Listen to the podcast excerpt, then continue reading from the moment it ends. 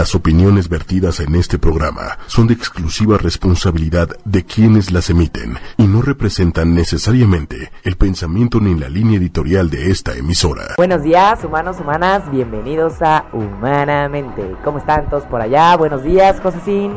Buenos días, Carla, ¿cómo estás? Yo espero que estés bien y estén bien todos allá en nuestro auditorio en esta calurosa mañana de miércoles, en estos días del inevitable verano, que todos hemos sentido mucho sol y calorcito. Y bueno, pues este, como siempre aquí en Humanamente les traemos temas de mucho interés con la mejor evidencia que pudimos encontrar. Así es. Recuerden que aquí en Humanamente tenemos todo un museo de la psicología. y saben allá, todos los que nos han escuchado y para todos los nuevos que nos escuchan por allá, Aquí hablamos de lo que todo mundo ha escuchado hablar, pero nadie sabe con certeza. Entonces, a ver, ¿alguna vez ustedes han vivido alguna experiencia tan extraña, tan traumática, que de repente, ¡pum!, se, se paralizaron por completo? ¿O algún familiar o algún amigo no les ha contado o les ha platicado de una experiencia como de shock o una respuesta de shock ante algún abuso, ante algún desastre natural, algún ataque de algún animal o algún accidente que de repente se hayan como desconectado, pues este es un fenómeno muy interesante que se llama inmovilidad. Parálisis. Ah. inmovilidad, tónica. Tónica. Ok, inmovilidad tónica. Inmovilidad tónica. No tiene que ver con el gin tonic.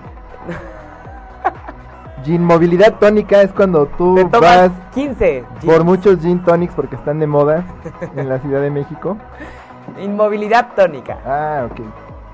Seguramente, a ver, seguramente han visto en alguna de las películas tipo Grey's Anatomy, ER, este Doctor House, Enigmas Médicos. Enigmas Médicos.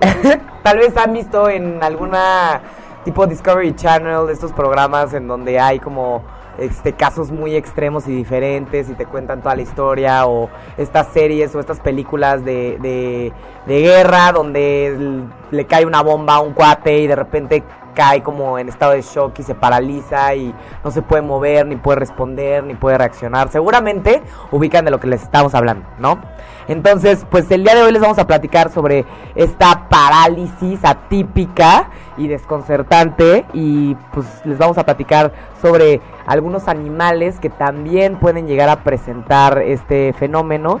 También les vamos a hablar sobre algunas, sobre las, pues digamos los casos más usuales en los que se puede llegar a presentar este fenómeno y obviamente también vamos a platicarles sobre algunas eh, eh, características de la inmovilidad tónica que seguramente muchos de ustedes o, algunos de sus familiares la han vivido, pero ni saben que la vivieron. Entonces, pues definitivamente es importante saber sobre este tema, porque pues como familiares si de repente vemos a alguien inmóvil, pues nos podemos sacar de onda, ¿no? Entonces, y también esto tiene repercusiones jurídicas que al ratito les vamos a platicar un poco, ¿no? Y pues definitivamente es un tema muy jocoso. Es un fenómeno desconcertante cuando vienes a alguien completamente inmovilizado ante una sensación de amenaza. Y curiosamente es algo que se estudia mucho en animales, pero en humanos como que todavía no sabemos bien qué onda con la inmovilidad tónica. Pero bueno, antes de entrar en materia les queremos recordar que pueden encontrarnos, eh, pueden encontrar una grabación de este podcast y todos nuestros programas anteriores en www.8 y media, 8 con número, ymedia.com, así como en TuneIn Radio, eh, que es una aplicación donde hay muchos programas de radio. En Facebook pueden encontrar también versiones en video de este programa y de los anteriores, así como una transmisión en vivo para que nos manden sus comentarios, encontrándonos como siempre en las botones de Lupita, que es una lupa y no su prima Lupita. Perdón. ¿Cómo que los botones de Lupita? Sí, todos los sitios tienen un botón con una lupa donde haces clic ah. y buscas cosas. No, entonces. Chiste de Josefín. Perdonen, amigos. Ese, no salió bien. Como todos. este, en su botón de lupita. con ese chiste. Sí, no, mis chistes generan inmovilidad tónica en mis víctimas. este, en su botón de lupa ponen 8 Y media, humanamente. seguido. Eh, y bueno, pueden encontrar también otros programas de la siempre basta e interesante familia 8 y media. También pueden vernos en YouTube y en, Ah, en YouTube, así en es. iTunes pueden darle clic en su botoncito de podcast, el moradito, y ahí buscar 8 y media, 8 con número y media con letra, y humanamente.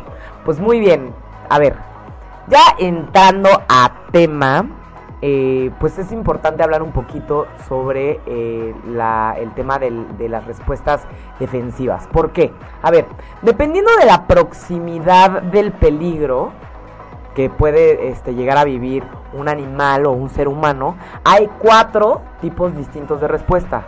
Uno de ellos es la inmovilidad alerta o vigilante, que es tipo esta postura rígida para poner atención o esta atención dirigida para localizar el posible peligro, ¿no? Dicen, por ejemplo, en el hombre araña cuando siente que su sentido arácnido se activa Ajá. y se pone como, y se pone como tiesito como así. tieso. O, o, por ejemplo, como en esta película, la de Op, que el perrito decía, ardilla. Algo así, me imagino, ¿no? O como cuando el Chapulín Colorado decía, mis antenitas de viril me están diciendo algo, ¿no? Y Sí, o cuando típico. Vinil, ¿eh? De no, vinil. había un, hay- había un tipo en Disney, el, el típico perro ese que se ponía señalando a la presa, ¿no? Y que estaba como todo alerta y señalaba y se paralizaba. ¿no? O cuando, nunca, no sé si han visto a los gatos, cuando de repente sienten que alguien lo, los está acechando, como que se ponen para- paralizados y como que voltean a ver alrededor y abren mucho los ojos y como que mueven la cabeza para ver si hay algo por ahí. Eso sería la inmovilidad alerta o vigilante. Otra de las formas de reaccionar, de reaccionar ante el peligro es el escape, es decir, salir hecho a la raya porque te da miedo, ¿no? El ataque, que es actuar o responder ante la situación de peligro o ante el depredador. Y la cuarta es la inmovilidad tónica, que es de la que le vamos a platicar el día de hoy. Y al final, en, en- definición, la, in- la inmovilidad tónica es un estado temporal de inhibición motora, es decir, cuando te paralizas en situaciones de miedo extremo o restricción física. ¿Qué estamos hablando de restricción física? Pues cuando alguien te puede llegar a agredir y puede sostenerte los brazos o puedes dejar de moverte, ¿ok? Entonces, eh, este, esta inmovilidad tónica se presenta como si fuera tipo, por ejemplo, una rigidez muscular, dificultad para hablar, sensación de frío, insensibilidad y varios temblores, ¿no? O sea, y ahorita más adelante les vamos a describir algunas cuestiones que tal vez ustedes puedan identificar que tal vez algún momento en alguna situación de peligro pudieron haber estado en este este bajo este este digamos trance de supervivencia. ándale, como ¿No? similar al estado catatónico. Ajá, así ¿no? es. Para quienes saben qué es el estado catatónico, bueno, para quienes no lo saben, es como estar completamente desconectado del cuerpo Y paralizado. y ¿no? paralizadísimo. Sí. Entonces, como decía José, existen poquititos estudios en humanos donde se estudia esta parálisis este, este, generalizada, digamos, debido a algún peligro, pero se ha estudiado bastante en, en- en- hay muchísimo de ello en la literatura animal, ¿no? Entonces, en, en- en los humanos se cree que, que cuando más se presenta es justamente durante el asalto sexual, que se lo vamos a comentar un poquito más adelante. Y pues también se puede llegar a presentar, como habíamos dicho, eh, se, ha observado mucho en desastres aéreos, este, desastres navales este, durante la guerra, ¿no? Porque pues claramente la mayoría de la gente ah, pa- pasó en la época de guerra o la gente que está viviendo la guerra pasa por diversos eventos traumáticos, ¿no? Entonces, al final, esta es una respuesta adaptativa cuando uno no percibe la posibilidad de poder escapar o ganarle al, al- o ganar la pelea, ¿no? Entonces, en ese momento, como que el, el- el cuerpo reacciona en ese instante y se desconecta. Entonces, curiosamente, eh, eh, hay- existe un cuestionario que se le puede aplicar a las personas cuando pueden llegar a sentir Acaban de experimentar una experiencia traumática, Así valga la es. redundancia, ¿no? Así es. Entonces, ¿cómo ustedes pueden llegar a, a darse cuenta si han vivido una experiencia traumática y presentaron inmovilidad tónica? Número uno, por cuestiones de inmovilidad, disociación o miedo. Entonces, primero, en la perspectiva de inmovilidad, por ejemplo, si sentiste que tus piernas se paralizaron, si sentiste que tus brazos se paralizaron, si tu cuerpo lo sentiste totalmente rígido, si tus músculos se sintieron eh, débiles, si tu cuerpo se sintió totalmente frío, ¿no? Si tu voz en ese momento como que se sintió débil, que como que tratabas de comunicarte, de gritar, de expresarte, de, de, de resonar ante lo que estabas viviendo y no podías... No te eh, salía la voz. No te salía la voz, definitivamente, ¿no? Esta dificultad para hablar o pedir ayuda, ¿no? También... Se te subió el muerto. Se te subió el muerto, algo así. Algo, parecido. Algo parecido, pero lo de que te, se te subió el muerto nada más es cuando te duermes. Entonces, por ejemplo, la disociación. Por ejemplo, el que ustedes en algún momento traumático hayan sentido que se iban a desmayar, que tuvieran problemas para mantener los ojos abiertos, ¿no? Que estuvieran en el evento traumático y que de repente sintieran que sus ojos se cerraban. Eh, que tu cuerpo se sintió irreal, como si no fuera tuyo, como si alguien te estuviera observando desde lejos, o pensar que te ibas a morir, ¿no? O sea, ya de plano decir, me va a cargar el payaso y ya me, van a llevar ahorita y ya se acabó mi vida en este planeta. Esa sensación de muerte también puede llegar a ser uno de los de las características y por último, el miedo, ¿no? Me sentí aterrorizado, me sentí demasiado espantado, me sentí que nadie podía ayudarme, como esta desesperanza de que ya bailaste, ¿no? Esta sensación de que la muerte o algo peor son inevitables y tienes que reconocerlo, que debe ser terrible. Justamente haciendo este programa le estaba comentando a José que yo hace un, un par de años, unos tres años, tuve la de la, la disfortuna, la desdicha, la desdicha de sufrir un atropellamiento. ¿no? Entonces, fue curioso que ya leyendo estas características, ¿no?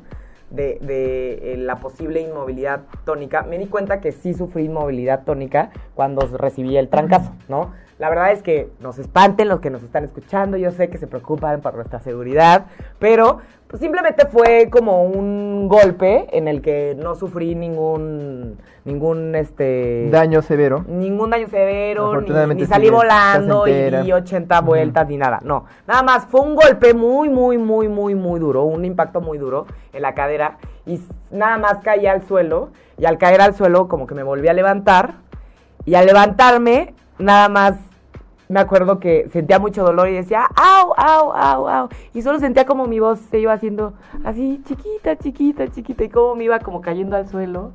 Y como, como que... Y es que es una respuesta, digamos, ante una, un cambio violento de circunstancias. Estás en la normalidad, corriendo a gusto, es, no espera, nadie espera que le pase algo mal. No, nadie. No, por mucho que seamos previsores y todo, creo que soy una persona con un trastorno de ansiedad y aún así este, nadie espera que le pase algo malo y de pronto, ¡pum!, viene este cambio violento de circunstancias y por supuesto que una respuesta natural ante esta este cataclismo, ¿no? Este de circunstancias, pues es este pues la inmovilidad tónica, la sensación de que estás atrapado en tu cuerpo y no sabes qué hacer. Justo siempre cuento la historia diciendo que me desmayé después del, del choque. Pero la verdad, ahorita que lo veo, realmente no me desmayé, simplemente como que me desconecté y se apagó todo y cerré los ojos y sentí que lo de afuera seguía sucediendo, pero yo no estaba ahí, ¿no? Fueron unos segunditos en el, que como que me desconecté y luego regresé, ¿no? Gracias a Dios, aquí estamos, salvos y salvos, ¿no? Claro.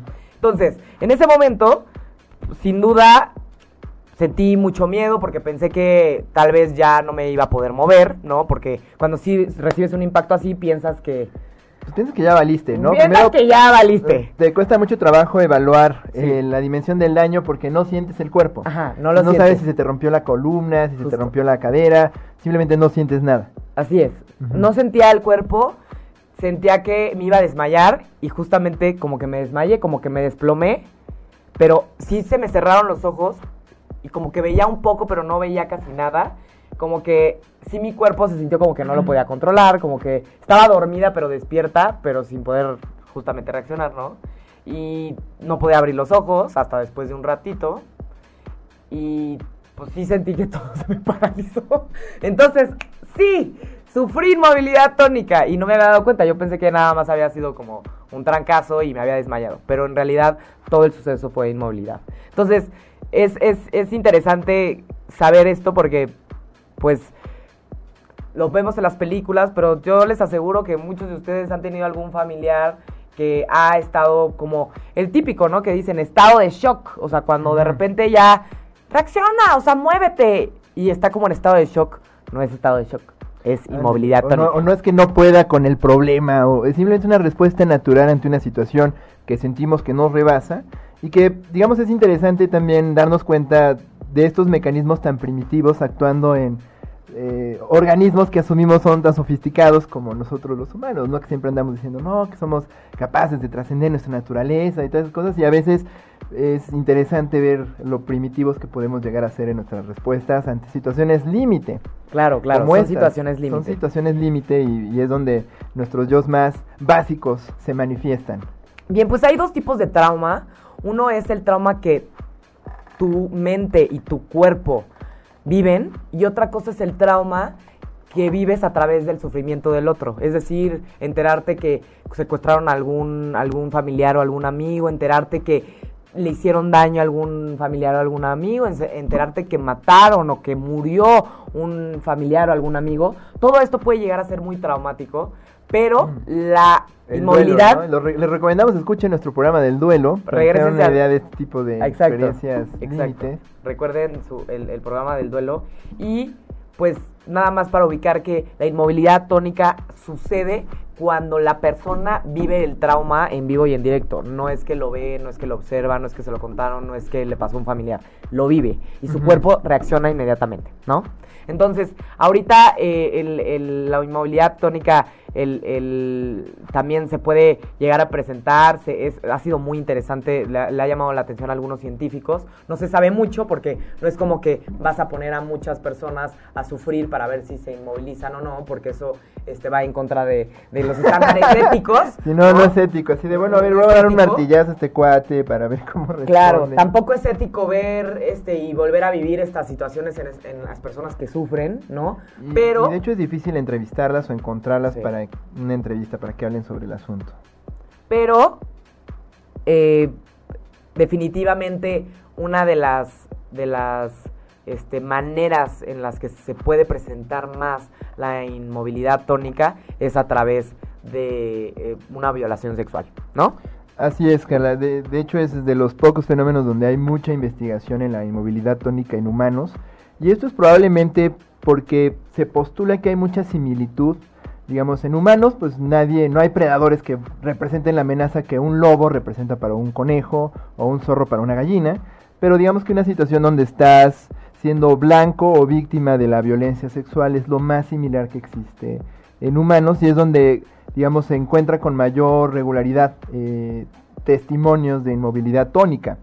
Eh, también he sabido que la violencia sexual es uno de los traumas más intensos que una persona puede experimentar y estudios han mostrado que incluso en, eh, cuando se evalúa a las víctimas de, del abuso sexual comparadas con otro tipo de trauma, la inmovilidad tónica es reportada con mayor frecuencia en las, personas, con violencia sexual.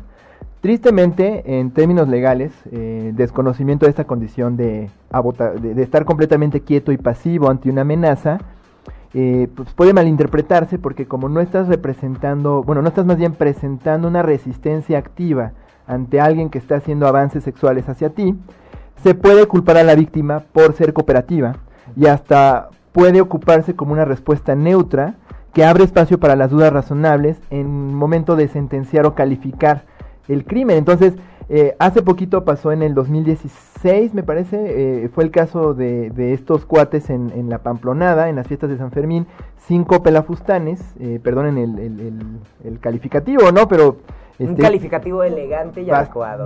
estos cinco bestias este, atacaron a una mujer de 18 años y lo grabaron todo en sus celulares.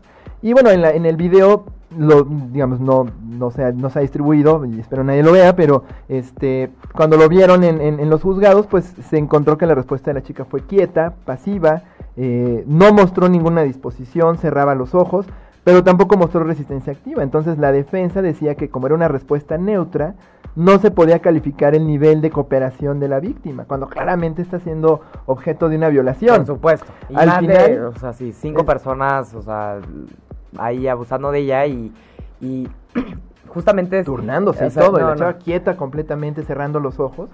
Entonces, Sí, no, no. eh, el- el- el- al final la sentencia no fue por violación, sino por abuso sexual y, y fue una sentencia mucho menor a la que normalmente eh, estaría expuesta una persona por esto y pues fue motivo de muchas controversias. Hasta hace poquito se hizo la sentencia, fue muy controversial y casos como este seguro ha habido montones donde una víctima llega cuando describe la naturaleza del crimen y todo lo que vivió.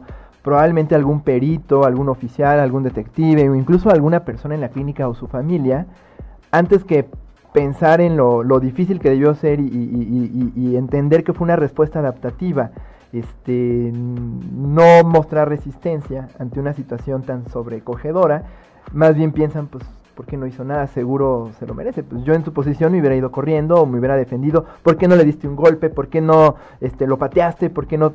Pues es que simplemente esta respuesta es tan primitiva que no la podemos controlar y entonces este digamos es importante justamente en las víctimas de violencia sexual evaluar la inmovilidad tónica en todos los casos. Claro, claro. Al final, eh, a pesar de que no se había estudiado mucho, pues claramente se vio una necesidad eh, eh, para la seguridad de, de ellas, ¿no?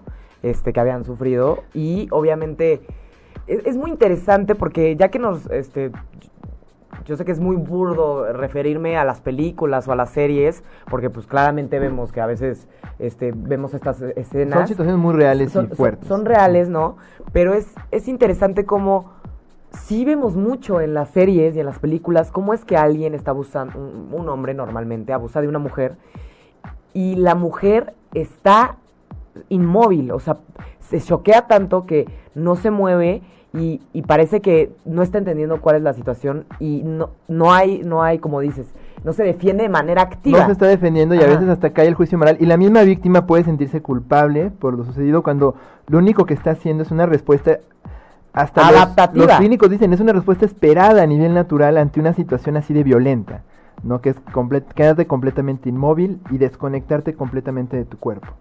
Entonces, dada esta naturaleza predatoria del abuso y la violencia, hay otras respuestas de autoprotección que también son muy mal entendidas cuando se hace una valoración del caso y que pueden dispararse durante estas situaciones. Y bueno, e- esto es como un inventario que, que- que encontré de un, de un doctor que se llama Jim Hooper de la Escuela de Medicina de Harvard y que es un consultor en materia de trauma, este, bueno, trauma en general, es que de pronto, por ejemplo, ante los avances sexuales no deseados de alguien, por no querer alterar a la bestia, por no querer escalar el conflicto, la víctima, en lugar de decirle vete al diablo o algo así, presente respuestas corteses, pero son respuestas corteses influidas por el miedo, por no el pánico, o sea, no por mejor la me quedo necesidad así de cortejo, porque exacto. sí, mejor me quedo así porque me vas a lastimar más, mejor me quedo así porque tengo tanto miedo de que me hagas más daño del daño que ya me estás Exacto. haciendo. Por ejemplo, piensen cuando ustedes se enfrentan a un perro rabioso y qué es lo primero que le dicen. Tranquilo, bonito, tranquilo. Le hablan bonito porque creen que así van a calmar a la bestia. Y digamos que con toda proporción guardada, el miedo hace que a veces tengamos respuestas más bien gentiles antes que agresivas, como una forma de autodefensa. Otra es esperar y pretender que no está pasando nada. Negarte completamente de lo que está sucediendo. Y esto me recuerda, eh, a veces somos muy duros con este mecanismo de defensa que es la negación y creemos que la negación es algo este, de personas con poca moral o poca capacidad de afrontamiento, cuando a veces la negación es la única forma que tienes de enfrentarte a una situación ante la que no sabes qué hacer. Entonces es pretender que no está pasando nada, este, tratar de conservar la calma, eh, entrar en este estado de negación. Y hay algo que se llama la paradoja miedo-hábito por ejemplo, como, como eh, tomando de ejemplo lo que tú dices, tú vas corriendo, de pronto hay un cambio violento y sientes que tienes que seguir corriendo, ¿no? Como que dices, ay, me levanto y sigo corriendo porque... ah, sí, porque así me pasó, como Exacto. que caí al suelo y me volví a parar y me acuerdo que un señor me gritó, no te pares, no te pares, y yo me quedé parada, au, au, au, au, au", y luego ya me volví a caer, ¿no? Pero en ese momento como que me levanté. Exacto, como que estabas haciendo una actividad tan repetitiva y normal que ante este cambio violento, en lugar de pretender que está sucediendo ese Ajá. cambio, dices, no, mejor hago como que no pasa nada para Ajá, ver sí, sí, si sí. así se resuelve. Sí, sí, sí. Y pasa mucho, por ejemplo, también cuando alguien está haciendo cosas y, y dicen, ay, ¿por qué me ignoras? No, no, no es que te esté ignorando. Es que eliges, a partir del miedo, seguir haciendo lo que estabas haciendo, nomás como por ocultarte de la situación o por lidiar con una situación ante la que no sabes qué hacer.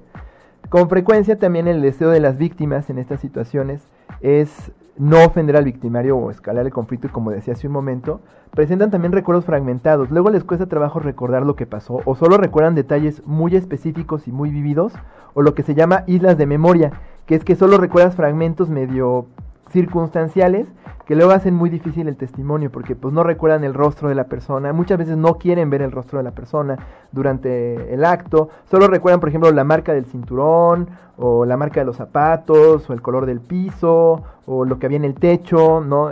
Entonces es como muy difícil y obviamente hay una pérdida de conexión Porque hay con como una- otros, una exacto. dificultad para recuperar la confianza en, en otras personas o en la realidad. Como que parecería que se... No, no se desmayan, no están inconscientes, sino que están despiertas, pero no están presentes, ¿no? Exacto, y, y- desgraciadamente pueden llegar a ser testigos muy incomprendidos al momento de que se quiere calificar estos tipos de abusos porque no recuerdan nada y entonces el detective o el policía, cuando hay uno, ¿no? Que lleve el caso y cuando hay una denuncia, porque muchas veces es tan tal la sensación de impotencia que pues no llegan a la denuncia. Hay una pérdida de poder tan fuerte que no sienten ni siquiera deseos de denunciarlo, de llegar a, a la policía y contarle lo sucedido. Y pues lo peor del asunto es que cuando les quieres preguntar qué recuerdas, dime quién fue y todo, pues no lo pueden recordar. Y la gente cree que lo están guardando, que, se que quieren proteger a alguien y hasta se lo resienten, porque también la gente alrededor de estas personas siente mucha frustración y estas personas sienten mucha culpa porque no pudieron hacer otra cosa. Entonces, bueno, eh, ¿cómo es que sabemos que esto es tan frecuente en personas con, con abuso sexual? Digamos que no es completamente circunstancial, se, se ha tomado de muchos testimonios, pero hay un estudio muy interesante que se realizó en 2017 y que es inusual porque se hizo en víctimas recientes de, de- de violencia sexual y en una muestra grande, fueron más de 300 ¿El de Suecia? en Suecia, fueron más de 300 víctimas que no tenían más de 20 días desde el, desde, desde el acontecimiento y a las que siguieron 300 además... mujeres. 300 mujeres y además las siguieron por seis meses para ver exactamente cómo fue, cuáles fueron los factores de riesgo asociados a esta inmovilidad, porque no a todo el mundo le pasa, pero sí a muchos. Y además, ¿qué puede pasar después? Y los hallazgos fueron sobrecogedores, 70%, es decir, 7 de cada 10 personas que fueron víctimas de abuso sexual presentaron o reportaron inmovilidad tónica y más de la mitad fue completo fue, fue una versión como más extrema de esta inmovilidad, un, un completo parali- parali- este, una completa parálisis, perdón. Paralización total. Exacto. Durante el asalto y de estas cerca de la mitad a los seis meses este habían este re- bueno más o menos como el 40% habían desarrollado estrés postraumático. Entonces hay suficientes elementos y no es el primer estudio que encuentra que cuando tú presentas inmovilidad tónica es más probable que posteriormente Vayas a presentar tengas estrés postraumático. síntomas de estrés postraumático, bueno, un cuadro completo de estrés postraumático que son estos sueños o pesadillas horribles y vívidos, sentir que todo el tiempo te está volviendo a suceder, eh, miedo a ansiedad cuando piensas en el en lo que- evento exacto, o en evitar los lugares que te lo relacionados. recuerden, o sea, toda esta discapacidad asociada al trauma es más probable que suceda en una persona con inmovilidad tónica que en alguien que no presentó estos este cuadro de inmovilidad tónica y más del 20% depresión severa. Entonces, sí es un indicador muy fuerte de que esta persona más adelante va a tener también muchísimas más dificultades para reincorporarse a la vida después del trauma que alguien que no se quedó paralizado. Entonces, no solo son incomprendidos y además Sino son que es una severos. respuesta un poquito más severa. Exacto, se aumenta casi tres veces el riesgo de un trastorno más fuerte después del trauma. Y además fue mucho más común en personas que no era la primera vez que, eh, que eran víctimas de un asalto sexual. Es decir, las, las que presentaban inmovilidad tónica eran con mayor frecuencia mujeres que además no era el primer episodio de asalto o habían sido víctimas tanto en la vida adulta como en la infancia de asalto, bueno, de violencia sexual. Entonces es trágico Muy realmente trágico. Este, y entre más severo era la naturaleza de la violación, era más probable que La presentaran la inmovilidad tónica. Entonces, son los, digamos que cuando alguien te dice no sabía qué hacer, estaba completamente paralizado, en lugar de decir, ay, pues ¿por qué no hiciste nada? Es más bien decir, diablos, debió ser horrible para ti. Claro. Eh, son los casos más severos. Entonces, la recomendación al final del día es que siempre se evalúe a todas las víctimas de violencia sexual por inmovilidad tónica porque tanto para fines legales permite comprender mejor su respuesta y dificultad para testificar, como para predecir su respuesta a tratamiento, su pronóstico, identificar sus necesidades de atención y otros, este, digamos, vulnerabilidad a presentar otros trastornos. Bien, entonces si algún amigo les llega a comentar, ¿y qué hiciste? Pues no pude hacer nada. A ver, hay que ubicar que hay este tipo de formas de reaccionar.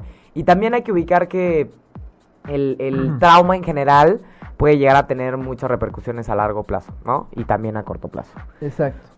Entonces, el, el, ya terminamos con el tema de la, el, el, abuso sexual. Bueno, completando un poquito el cuadro que tú mencionabas hace un momento, eh, lo que pasa durante la inmovilidad tónica, por ejemplo, lo que dice la escala, hay un estudio que se hizo en algunas sobrevivientes de trauma sexual en la infancia que describe más o menos en casos particulares cómo experimentan la inmovilidad tónica y digamos que pasan por varias etapas, una confusión aplastante inicial, es decir, que no saben lo que está pasando, sí, sí, como que luego ¿qué hubo, qué hubo, terror, hubo? luego una desconexión de la situación y hay algo bien común, cierran los ojos y evitan el contacto visual con el victimario.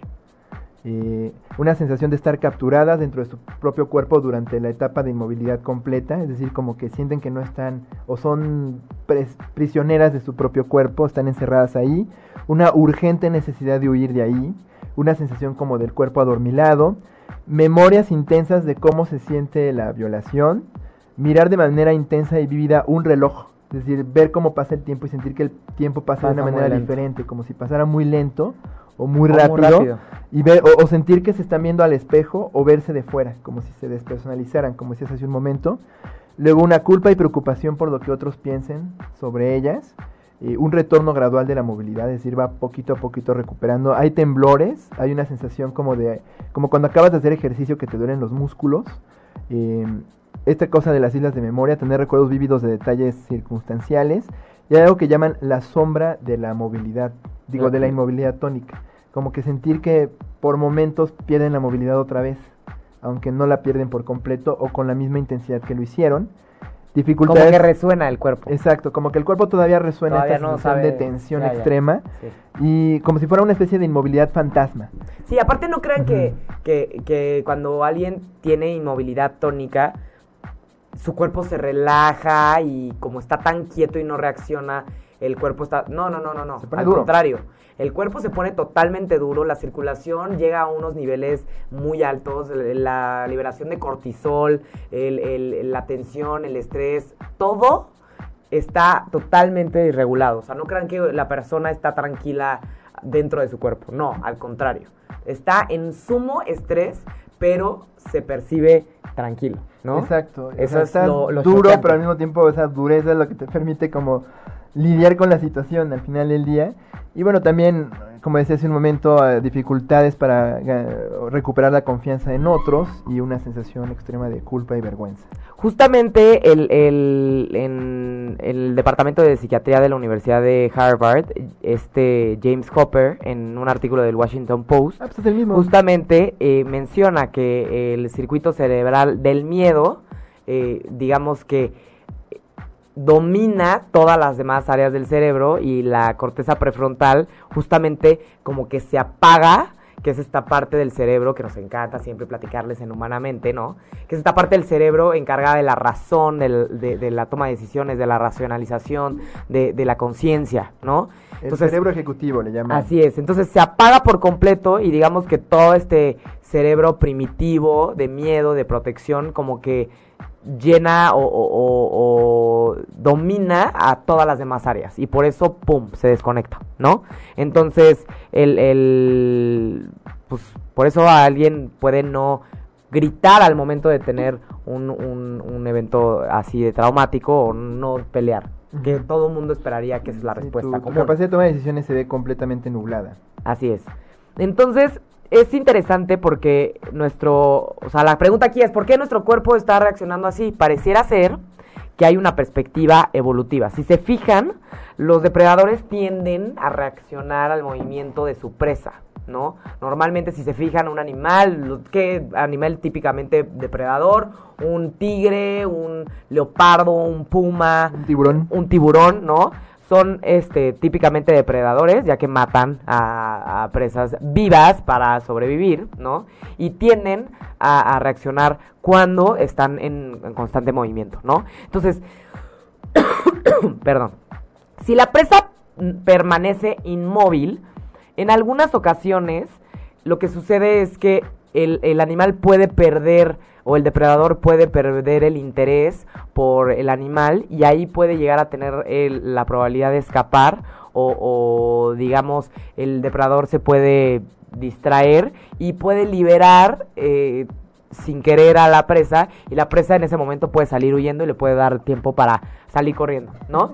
Entonces, pareciera ser que esta parte de, de la inmovilidad tónica que están viviendo, digamos en este caso, este, las mujeres agredidas o las víctimas, pareciera ser que tiene mucho que ver con esto, ¿no? También Le- David, Si no me muevo, puede que me deje en paz Ajá. y me dé chance de seguir haciendo lo que estaba haciendo. como lo hacen los mamíferos, ¿no? En, en- en la vida salvaje.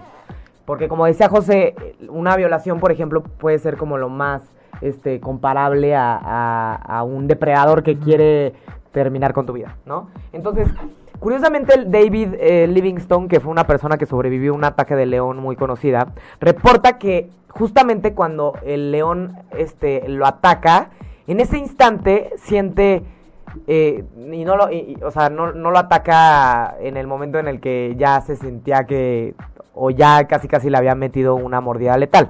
Como que lo pesca en, en una de sus extremidades y en ese momento como que empieza a sentir, él, reporta que siente como estupor, como adormecimiento, como nada de sensación de dolor.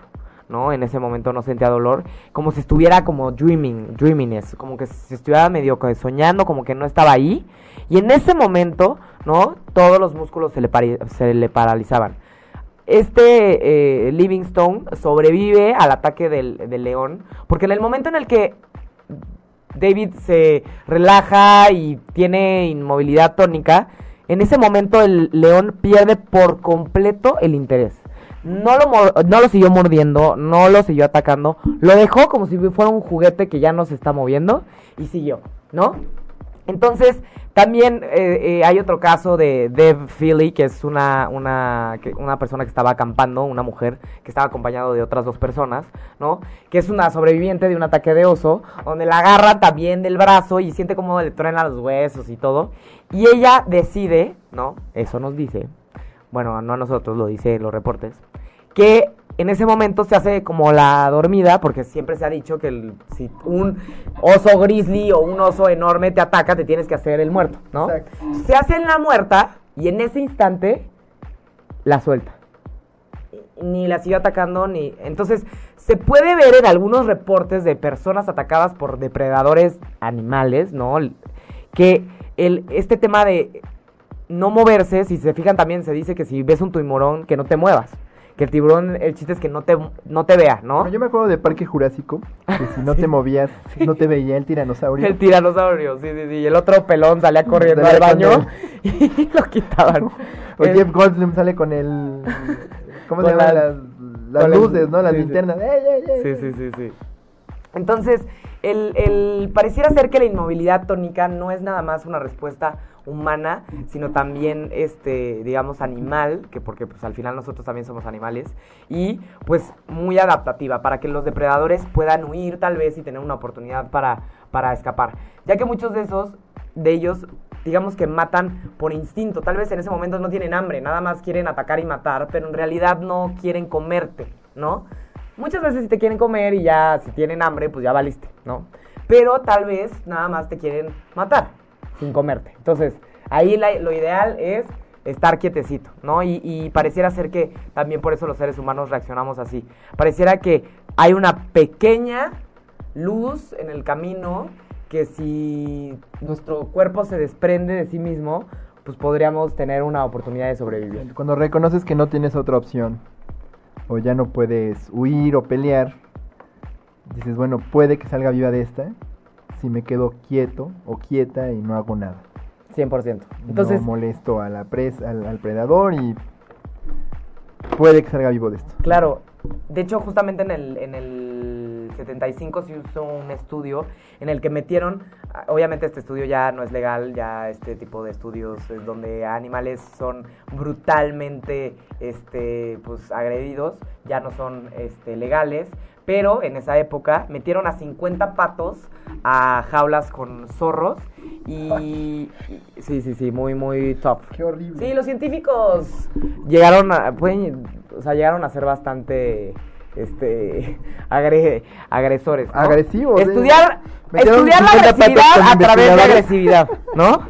Pero bueno, entonces siempre, siempre que, que los patos presentaban inmovilidad tónica, en el 60% de las ocasiones los, patos sobrevivían con los zorros. Entonces, si hay algo allá afuera que, que, que está, digamos, en nuestra evolución, en, en, nuestra manera de reaccionar, que pues obviamente nos está diciendo, desconéctate ahora para sobrevivir, ¿no? Y pues también hay muchas otras especies que pueden llegar a, a, a movilizarse por completo. Por ejemplo, los conejos cuando los pones boca abajo se pueden llegar a movilizar por completo y se ha visto, todo el mundo piensa que, que pueden estar muy tranquilos y pueden estar como dormidos para poderlos bañar o así, pero pues no, el conejo está muerto de pánico porque siempre que se, siente que se va a morir, ¿no? Los claro. conejos. Entonces, eh, pare, pareciera ser que está sucediendo en los animales y pues claramente también sucede en los seres humanos, ¿no?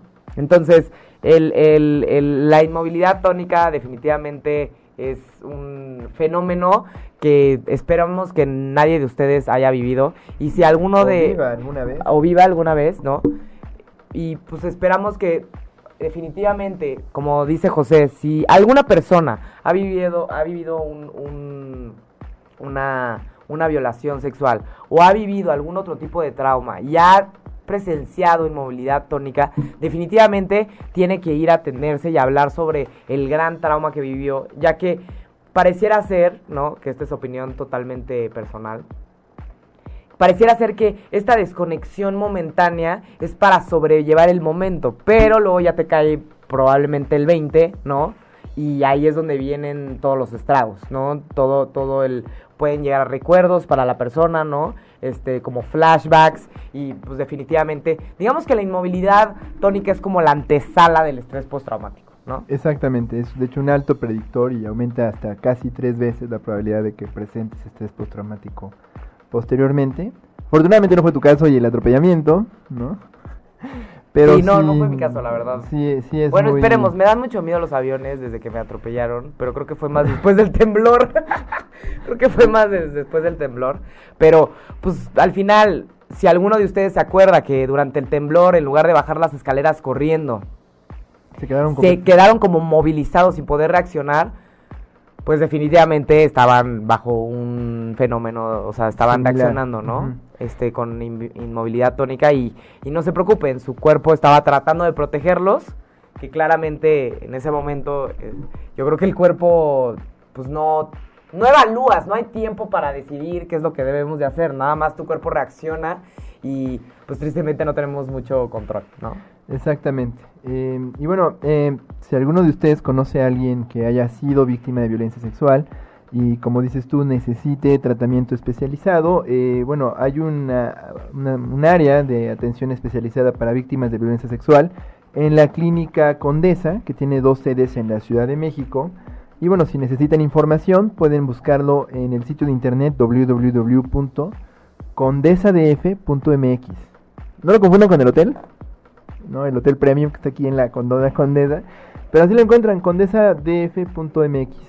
Entonces ahí pueden encontrar información sobre estos centros eh, y donde conseguir ayuda con absoluta discreción. Hay seguimiento psicológico, hay otros servicios de atención médica eh, y bueno, psiquiátrica.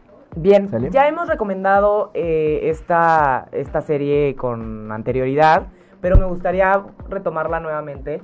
Esta serie llamada 13 Reasons Why es como la típica serie que estuvo muy de moda en, eh, al momento en el que salió en Netflix, que justamente hay una, una escena de, de violación y se ve muy claramente cómo eh, eh, la, la, la- el personaje principal, ella, no me acuerdo cómo se llama ella, Yo tampoco, Ella- pero creo que ya viene la segunda temporada. ¿no? ¿En serio? Muy bien. sí. Pues ella justamente se ve como tiene una in- inmovilidad tónica, como que claramente no está muy consciente de lo que está sucediendo, claramente no está negándose a- a- o, o resistiéndose activamente, como dice José, pero claramente sufrió un trauma y obviamente este, para todas las personas que ya vieron la película, pues probablemente esto fue una de las razones por las cuales la- el personaje principal o ella, eh, Spoiler alert. ¿no? termina como termina, ¿no? Entonces, eh, creo que es algo que no tienen que, que o sea, no, no, es como que tienen que pensar quién, quién lo vivió, son cosas que se pueden ver en todas las series y en las películas, y pareciera ser que, que los directores lo saben muy bien, porque siempre se, se ilustra así, ¿no? Sí, y, uno creo dice, que- y uno dice, pues, pero- pero- y, y uno pensaría, pero ¿por qué no le pegó? ¿Por qué no se movió? ¿Por qué no se defendió? ¿Por qué no le metió un codazo? ¿Por qué no le metió un rodillazo? Por la inmovilidad tónica. Sí, es, es triste ver cómo cuando se habla sobre esta vivencia a nivel subjetivo es muy frecuente que lo reporten las víctimas y sin embargo todavía a estas alturas del partido, eh, en el siglo XXI, sigue siendo una condición tan incomprendida. Eh, sobre todo en el momento de hacer las, los peritajes, las evaluaciones, o la misma persona no pueda comprender lo que le pasó y entonces sienta culpa por no haberse resistido. Entonces, yo creo que también es importante que estemos conscientes de esta respuesta, tanto para comprender y ayudar a quienes conocemos a nuestro alrededor que hayan experimentado una situación así de difícil, como en el, digamos, funesto caso de que en algún momento dado haya- hayamos sido víctimas y podamos comprender nuestra respuesta sin ser tan duros con nosotros mismos, ¿no? Entonces, sí, la narrativa en las películas, las series, las novelas, está llena de esto, eh, es impresionante cómo es que donde debe importar esta narrativa no se comprende tan bien. Entonces, eh, bueno, ahí está el- la serie en Netflix para que la consulten. Así es. Em, Y pues muchísimas gracias por acompañarnos el día de hoy. Eh, espero que hayan, este, les haya interesado el tema. Definitivamente es eh, un tema que, pues como siempre aquí en Humanamente, seguramente, en Humanamente seguramente, ¿no? Han visto en películas que la- Rápidamente. que la gente está entra en estado de shock. No es estado de shock, es inmovilidad tónica. Hay todo un tema este, biológico, evolutivo. Hay estudios que se están llevando a cabo porque pues definitivamente este, tiene repercusiones jurídicas, ¿no? Y es interesante también pues saber si tal vez alguno de ustedes la- las ha vivido y definitivamente si han vivido inmovilidad tónica, pues este, tienen el riesgo de, de presentar estrés postraumático, ¿no? Entonces, eh, a pesar de que es un, es un, es un momento de su vida eh, que deja de, de existir, pues obviamente se puede mantener a lo largo del tiempo, ¿no? Así es, así es, así es. Entonces, pues bueno, abracemos a nuestros yo más primitivos, reconozcámonos menos sofisticados de lo que nos gustaría pensarlo y este vivamos contentos con estas cosas y satisfechos con nuestros mecanismos básicos. Muy bien, pues muchísimas gracias por acompañarnos. Nos vemos el próximo miércoles a las 9 de la mañana aquí en Humanamente. Cuídense mucho. Buen miércoles a todos. Bye. Si te perdiste de algo o quieres volver a escuchar todo el programa, está disponible con su blog en ochoymedia.com. Y encuentra todos nuestros podcasts de todos nuestros programas en iTunes y Tuning Radio. Todos los programas de ochoymedia.com en la palma de tu mano.